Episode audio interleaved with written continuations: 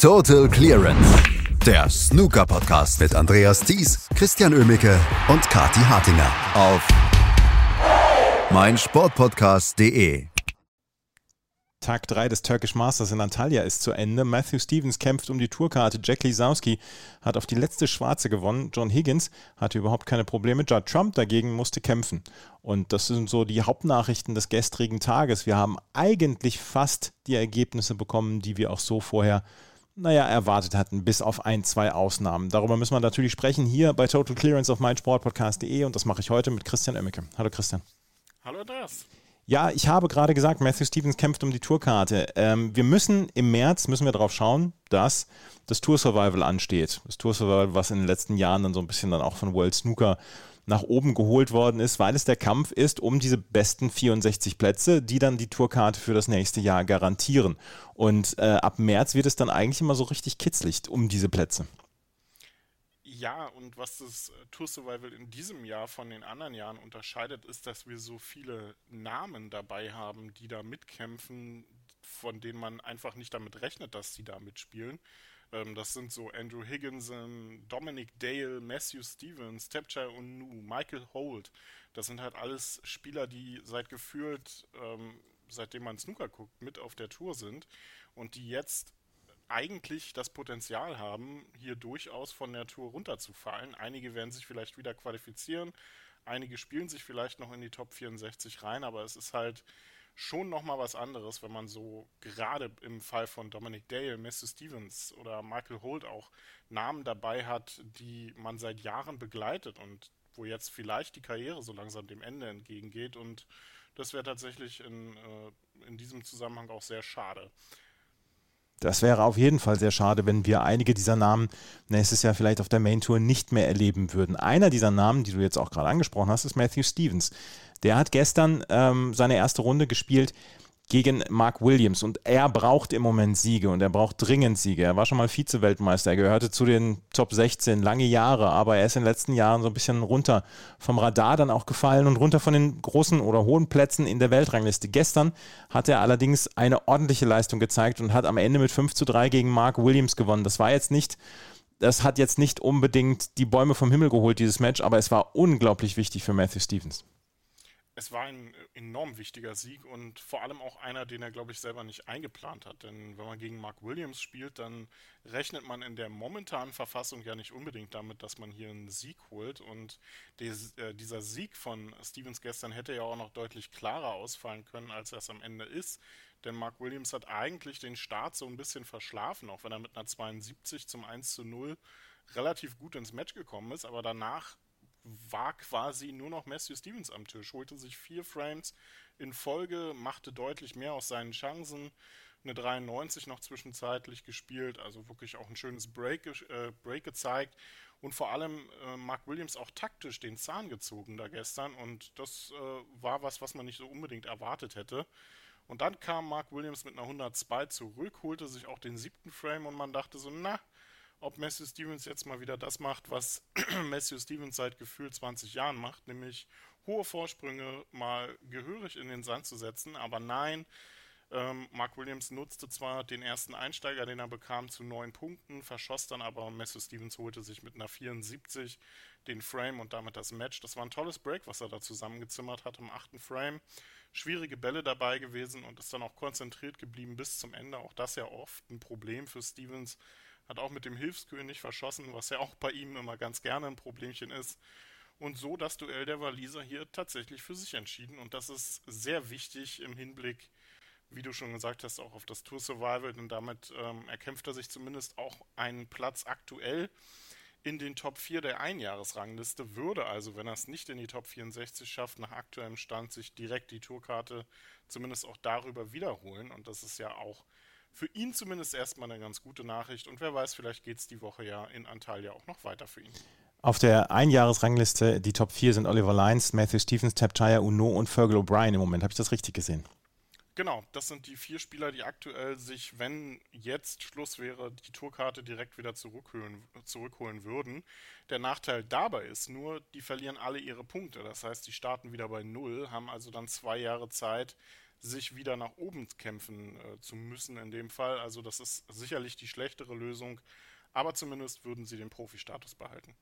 1500 Pfund fehlen äh, Matthew Stevens im Moment auf Platz 64 in dieser Rangliste. äh, 55.000 Pfund hat er, 56.500 hat Jan Peng Fei auf Platz 64. Also das ist etwas, was wir in den nächsten Wochen dann noch ähm, deutlicher beobachten werden, weil so viele Namen dabei sind, wo man sich sagt, wow, die sind schon seit Ewigkeiten dabei. Du hast es gesagt. Einer zum Beispiel ist auch dabei, das ist Martin O'Donnell. Und der hatte gestern die Chance, äh, hier dann auch weiterzukommen. Und er hatte beinahe alles geschafft. Gegen Jack Lisowski gab es am Ende eine Blackball Decision im letzten Frame, im neunten Frame. Auch das kein Match, was jetzt unbedingt super stark war, aber es war unglaublich spannend. Jack Lisowski gewinnt auf die letzte Schwarze mit 5 zu 4 gegen Martin O'Donnell. Ja, und ich glaube, Martin O'Donnell wird heute, ähm, heute Nacht mehrere Kissen verbraucht haben, weil er einfach ständig reingebissen hat vor Frust, denn dieses Match hat er verloren, ähm, mehr als dass Jack Lisowski wirklich gewonnen hat. Also gerade gegen Ende war das irrwitzig, was die beiden da gespielt haben. Es war ziemlich spannend, ziemlich offen bis zum Mid-Session Interval. Martin O'Donnell hatte den, den zweiten Frame noch verloren mit zwei Pünktchen auf die letzte Schwarze, obwohl er schon eine 59 vorgelegt hatte. Und das sollte so zum Kern des Ganzen gegen Ende des Matches dann auch werden. Denn eigentlich, nach dem 1 zu 3 Rückstand zum Mid-Session Interval, drehte O'Donnell dieses Match in seine Richtung, spielte richtig gute Breaks, vor allem für seine Verhältnisse auch mal etwas schneller. Bis zu diesem Zeitpunkt eine 99, eine 81 dahintereinander weg, machte aus dem 1 zu 3 ein 4 zu 3. Jack Lisowski fand in dieser Phase quasi überhaupt nicht statt, ähm, kam nicht mehr vernünftig in Breaks. Das, was er bis zum Mid-Session Interval dann noch ganz gut gemacht hatte, klappte dann überhaupt nicht mehr. Und ja, dann ging die durchschnittliche Stoßzeit bei Martin O'Donnell wieder in die Richtung, die wir von ihm kennen, nämlich äh, weit über 30 Sekunden zum Teil. Und dann, äh, also was dann in den letzten zwei Frames da abging, war einfach nur irrwitzig. Jack Lisowski war auf dem Weg, diesen Frame noch zu stehlen. Ähm, äh, verschoss dann nach einer tollen roten die schwarze vom Spot und brauchte damit Snooker. Ähm, gleichzeitig snookerte er sich dann aber selber auf Gelb, beziehungsweise in dem Fall dann Martin O'Donnell. Und dieser Snooker war so stark, dass O'Donnell nicht nur daneben spielte, sondern Jack Lisowski gleich noch einen Freeball liegen, las, äh, liegen ließ. Und Jack Lisowski dann mit einer Clearance von äh, 27 Punkten sich diesen Frame tatsächlich noch mit einem Pünktchen Vorsprung holen konnte. Also das war ungemein bitter. Martin O'Donnell war da schon mit äh, zwei Beinen und anderthalb Armen im, äh, in der nächsten Runde.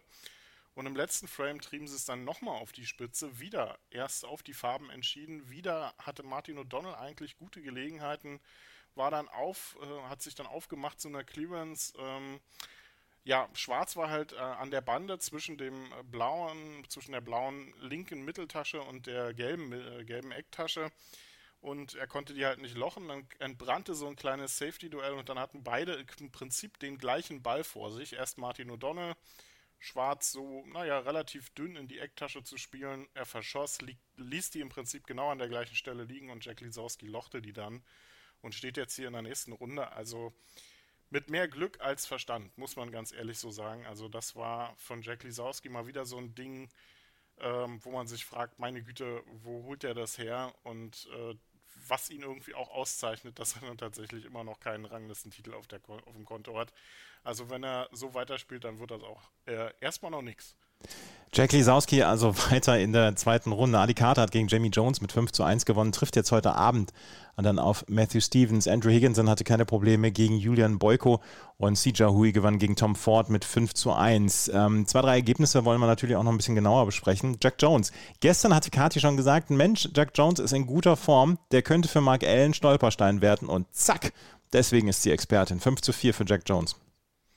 Wollen wir Kati reinholen, dann, dann erstmal wieder. Ähm, Nein, absolut richtig. Das war ein, ein bärenstarkes Match vom Waliser und Mark Allen hat trotz vier hoher Breaks es nicht geschafft, dieses Match über die Bühne zu bringen, über die Ziellinie zu bringen. Und vor allem, was Jack Jones gestern so stark gemacht hat, waren die Breaks in den entscheidenden Momenten. Das war zum einen im vierten Frame, als Mark Allen schon 63, ein 63er Break gespielt hat. Diesen Frame hat er sich auf schwarz noch gesichert und das war dann die 79 im Entscheidungsframe, die du dann aus der ersten Chance, die du bekommst, auch erstmal so auf den Tisch bringen musst. Also das war ein unfassbar starkes Break, was er da gespielt hat. Und äh, für ihn gab es ja auch Rückschläge in diesem Match. Im, den zweiten Frame hat er noch verloren, als er nach 61 Punkten verschossen hat und Mark Allen eine 64 ihm quasi vor den Latz knallte als Konter. Und er hat eine hohe Führung zwischenzeitlich noch aus der Hand gegeben. Er lag ja beim 4 zu 2 schon kurz vor dem Sieg. Mark Allen erzwang den Entscheidungsframe. Auch hier hatte ähm, Jack Jones in den Frames 7 und 8 durchaus eine Möglichkeit, auch reinzukommen, selber in ein Break. Im achten Frame war dann nach 34 Punkten Schluss und Mark Allen holte sich mit einer 83 den Entscheidungsframe. Also wirklich Hut ab vor Jack Jones dann, dass er dieses Break im äh, Entscheidungsframe mit einem tollen Einsteiger aus der ersten Chance heraus so durchgezogen hat. Und jetzt muss man mal gucken, wo es für ihn hingeht, denn ähm, der spielt ja auch so ein bisschen um die, äh, um den endgültigen Durchbruch dann auch mal zu schaffen. Wie Kati zwar schon gesagt hat, seine Form ist super in dieser Saison, aber es fehlt so der letzte, dieses, dieser letzte Schritt, dann auch mal ein Viertelfinale, ein Halbfinale zu erreichen. Vielleicht sogar ein Finale, wie das äh, ja andere Spieler, vor allem aus China, auch schon in dieser Saison geschafft haben. Und wer weiß, nächster Gegner Hossein Wafai und damit treffen ja da zwei Spieler aufeinander, die derzeit in sehr guter Form sind. Hossein Wafai gestern gegen Ben Wollaston mit 5 zu 3 gewonnen. Könnte es für Hossein Wafai noch Richtung Top 16 gehen? Er, ist, er, er, klopft zumindest an derzeit, also kann man, äh, kann man nicht anders sagen. Ob er es in dieser Saison noch schafft, hängt natürlich auch von den anderen Ergebnissen ab. Also da ist ja punktetechnisch nochmal so ein kleines Polster, was er da bräuchte. Also er ist zwar aktuell auf Platz ähm, 19 tagesaktuell, aber da fehlen ja nochmal so 70, knapp 70.000 Punkte bis zu äh, Stephen Maguire, der dann die Nummer 16 wäre. Also das ist schon nochmal ein kleiner Schritt, aber er macht viel richtig im Moment. Ähm, er erreicht die späten Runden eines Turniers, hat beim Shootout seinen ersten Titel geholt und ähm, ist im Moment in wirklich sehr guter Form. Das Selbstvertrauen stimmt und damit äh, kann er das hier durchaus schaffen, aber müsste dann natürlich vom Preisgeld her dann auch doch nochmal irgendwie so Halbfinale, Finale, das äh, wäre dann schon nötig dafür. Mhm. Zwei Ergebnisse haben wir noch. Ähm, ja, John Higgins hat gegen Michael Holt mit 5 zu 0 gewonnen. Michael Holt war von Lukas Kleckers weichgekocht und verlor dann gegen John Higgins mit 0 zu 5. Ja, so ein bisschen. Ne? Also die, die Form von Michael Holt war ja gegen äh, Lukas schon nicht gut und gestern gegen John Higgins lief da absolut nichts zusammen. Zumal John Higgins ja auch am Anfang noch nicht wirklich überragend gespielt hat, sondern erst gegen Ende dann so richtig aufdrehte, ein Century dann noch zeigte und Michael Holt war da quasi nur noch zu bemitleiden, denn der lochte zwar noch mal zwei rote, um dann den nächsten Ball aber komplett zu vergeigen. Also da lief absolut nichts zusammen und das ist im Prinzip das Roundup dann zum äh, zu dem Thema, was wir zum Start hatten, denn auch Michael Holt kämpft ja dann tatsächlich gegen Ende, gegen Ende der Saison um seine Tourkarte. Und wenn er da so spielt, wie er es gestern getan hat, dann braucht er sich da, glaube ich, nicht beschweren, wenn er tatsächlich von der Tour fällt. Also da muss eine ganze Menge mehr kommen. Und ja, für John Higgins, also wo nimmt er das her? Ne? Die ganze Saison über so konstant. Und äh, gibt's, äh, dann gibt es heute im Achtelfinale tatsächlich das Duell mit Graham Dodd. Nee, morgen im Achtelfinale gibt es das äh, Duell mit Graham Dodd. Also schottisches, taktisches, beinhartes Duell. Da bin ich sehr gespannt. Graham Dodd hat gegen Jackson Page mit 5 zu 2 gewonnen. Auch der erfreut sich eigentlich im Moment relativ guter Form. Judd Trump, der musste kämpfen gegen Chris Wakelin mit 5 zu 3. Ähm, er beißt sich so durch, möchte man sagen. Oh ja, das ist, äh, das ist alles so, so Kampf und Krampf bei, bei Judd Trump. Also die Ergebnisse stimmen ja so langsam in Anführungsstrichen wieder, nachdem ja die halbe Saison über bei ihm so gut wie nichts lief jetzt äh, immerhin ja das Finale erreicht bei den Welsh Open und auch diese, äh, diese Woche in Antalya spielt er okay, sage ich mal. Also sein erstes Match gegen Giorgio war in Ordnung. Das gestern gegen Chris Wakelin, also ich glaube, man muss weit zurückgehen, um mal ein Match von Judd Trump zu finden, wo sein Highbreak irgendwas im 30er, 40er Bereich war. Also das ist äh, einfach nicht der Judd Trump, der, äh, den wir kennen, der vor zwei Jahren die Tour dominiert hat. Ich weiß nicht, was er damit gemacht hat. Es ist natürlich klar, dass so ein Lauf nicht ewig anhalten kann. Aber dass seine, seine Bestform jetzt so weit entfernt ist, wie es im Moment ist, das ist äh, schon eine ganze Weile her. Also solange die Ergebnisse dann natürlich passen und er den Anschluss halten kann an die Topspieler, dann ist noch alles in Ordnung. Aber er muss natürlich aufpassen, dass das jetzt nicht so eine kleine Abwärtsspirale gibt. Ähm, Chris Wakelin, glaube ich, wird sich heute, wenn er, ähm, wenn er aufwacht, so ein bisschen über die vergebenen Chancen ärgern, vor allem nach dem Mid-Session-Interval. Auch den ersten Frame hätte er schon gewinnen können und äh, die Frames nach dem Mid-Session Interval, die an Judd Trump gingen, da hatte Wakelin in quasi allen mindestens zwei, drei gute Möglichkeiten, um selber Punkte zu sammeln. Verschoss dann irgendwann, verstellte sich, musste aussteigen und Judd Trump ist dann eben halt durchaus inzwischen ein Spieler, der dann mit dem B- und C-Spiel so eine, äh, so eine Chancen auch ausnutzen kann und das Match dann eben irgendwie über die Bühne bringt. Aber ähm, ich weiß nicht wirklich, wo es äh, diese Woche für ihn hingehen kann, aber zu den absoluten Titelkandidaten fürchte ich, kann man ihn nicht zählen. Und das wird dann schon heute gegen Liang Wenbo ähm, eine sehr schwere Aufgabe. Also da würde es mich tatsächlich nicht wundern, wenn wir da morgen über eine Niederlage von Judd Trump sprechen. Wir sprechen heute erstmal noch gerade über die Matches von heute. Ding Junhui gegen Kyron Wilson gleich morgens früh. Ähm, eins der Matches, auf das wir schauen sollten. Jan Bingtao gegen Elliot Slesser, Andrew Higginson gegen Oliver Lyons, Hossein Wafai gegen Jack Jones heute Nachmittag. Heute Abend dann Matthew Stevens gegen Adi Carter oder Zhu Long gegen Luca Brissell und Liang Wenbo gegen Judd Trump. Also eigentlich ein sehr, sehr interessantes Programm und alles auf dem Eurosport-Player zu sehen. ja, und ich äh, würde mir tatsächlich wünschen, dass es dann auch mehr türkische Fans sehen. Denn ähm, wenn es etwas gibt, was wir bei diesem Turnier so ein bisschen bemängeln können, dann, dass es von den Zuschauerzahlen vor Ort eher so an ähm, die chinesischen Events erinnert. Po, äh, pompös äh, eingerichtet, ähm, super präsentiert, fantastisches, äh, fantastisches Hotel, super Service aber die Fans fehlen. Und das finde ich leider sehr schade, denn auch hier hat man anscheinend bei der Ticketgestaltung ein bisschen ähm, zu hoch angesetzt, also nicht viele Fans vor Ort. Und das ist einfach schade, weil das haben die Spieler nicht verdient und das hat das Turnier einfach nicht verdient, denn bisher ist es wirklich ein, eine sehr tolle Snooker-Premiere in der Türkei und da sollte man sich was einfallen lassen, wenn man äh, vielleicht nächstes Jahr zurückkehrt und dann, da müssen mehr Fans rein, da, da, da spricht sich kein Bein ab. Also Tut mir leid, das ist so ein bisschen der, der Wermutstropfen, aber was du, äh, was du zu den Matches gesagt hast, absolut tolle, tolle Matches dabei. Ich bin sehr gespannt auf Jordan Brown gegen Tapcha Nu heute. Für mich auch so ein kleines Highlight. Und am Nachmittag dann natürlich Hossein Wafai gegen Jack Jones. Wer von den beiden in, in Form setzt sich da durch? Also wirklich tolles Line-up und einfach nur ein tolles Turnier bisher. Die Drinks waren bei der Eröffnung auch gut. Sagt Robert Milkins. Ne? Sagt Robert Milkins. Und damit sollten wir für heute Schluss machen. Morgen hören wir uns wieder hier bei Total Clearance auf meinsportpodcast.de. Total Clearance, der Snooker-Podcast mit Andreas Thies und Christian Ömicke auf meinsportpodcast.de.